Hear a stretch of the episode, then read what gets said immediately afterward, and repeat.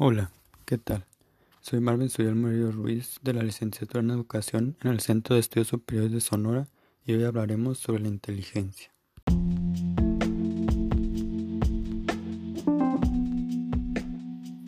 Sean bienvenidos. En el episodio de hoy tocaremos principalmente el tema de las inteligencias múltiples. Suele pensarse que la inteligencia está relacionada a las buenas calificaciones, pero alguien a quien generalmente consideramos inteligente es más bien intelectual Alguien así nos respondería que la inteligencia está relacionada más bien a la toma de decisiones. La realidad es que el concepto más acertado de inteligencia es mucho más amplio. Lo define como una capacidad mental muy general de múltiples habilidades relacionadas al razonamiento, pensamiento, percepción y conocimiento.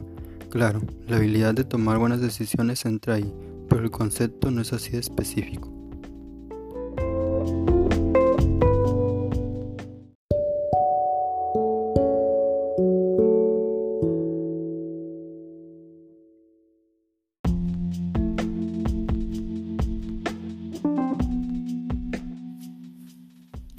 Existen diversas teorías sobre la inteligencia, entre ellas la teoría triárquica de Robert Sternberg. ¿De qué trata? Clasifica la inteligencia humana en tres tipos.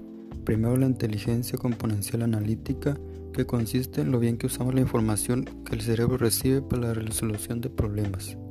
Segunda, la inteligencia experiencial creativa, la cual se define como el uso de nuestra experiencia y que también aprendemos de nuevas situaciones. Y por último, la inteligencia contextual práctica se refiere a la capacidad de adaptación a entornos y situaciones que no habíamos experimentado antes.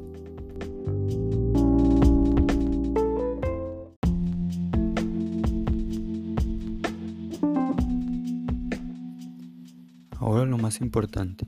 La teoría de Howard Gardner identifica muchos tipos de inteligencia la lógico-matemática como habilidad de resolver problemas, la visual espacial, la cual está relacionada a la imaginación y creación de detalladas imágenes mentales. La lingüística verbal es la fluidez en el uso de la palabra. La corporal cinética es la destreza para controlar movimientos en actividades físicas. La musical es la habilidad de crear sonidos, ritmos y melodías. La interpersonal nos permite comprender a los demás y relacionarnos con otros.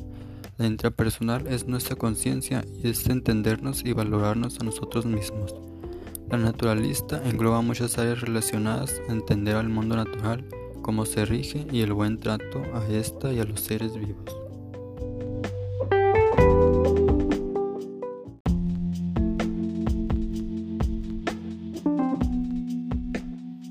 Fuera de esta teoría múltiple, Golemas, otro autor, presenta la teoría de la inteligencia emocional que consiste en la capacidad para reconocer pensamientos propios y ajenos y cómo los manejamos o tratamos con ellos, creando la propia motivación, diciendo las cosas correctas de la forma correcta, con la intensidad correcta y a las personas correctas.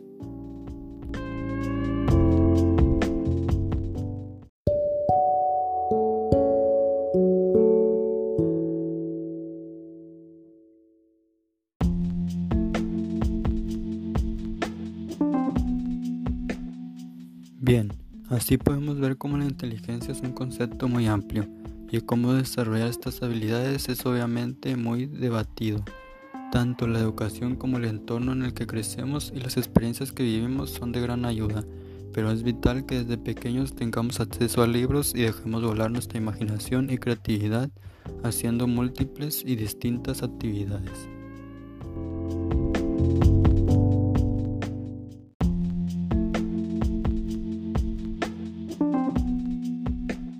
Hasta aquí este episodio.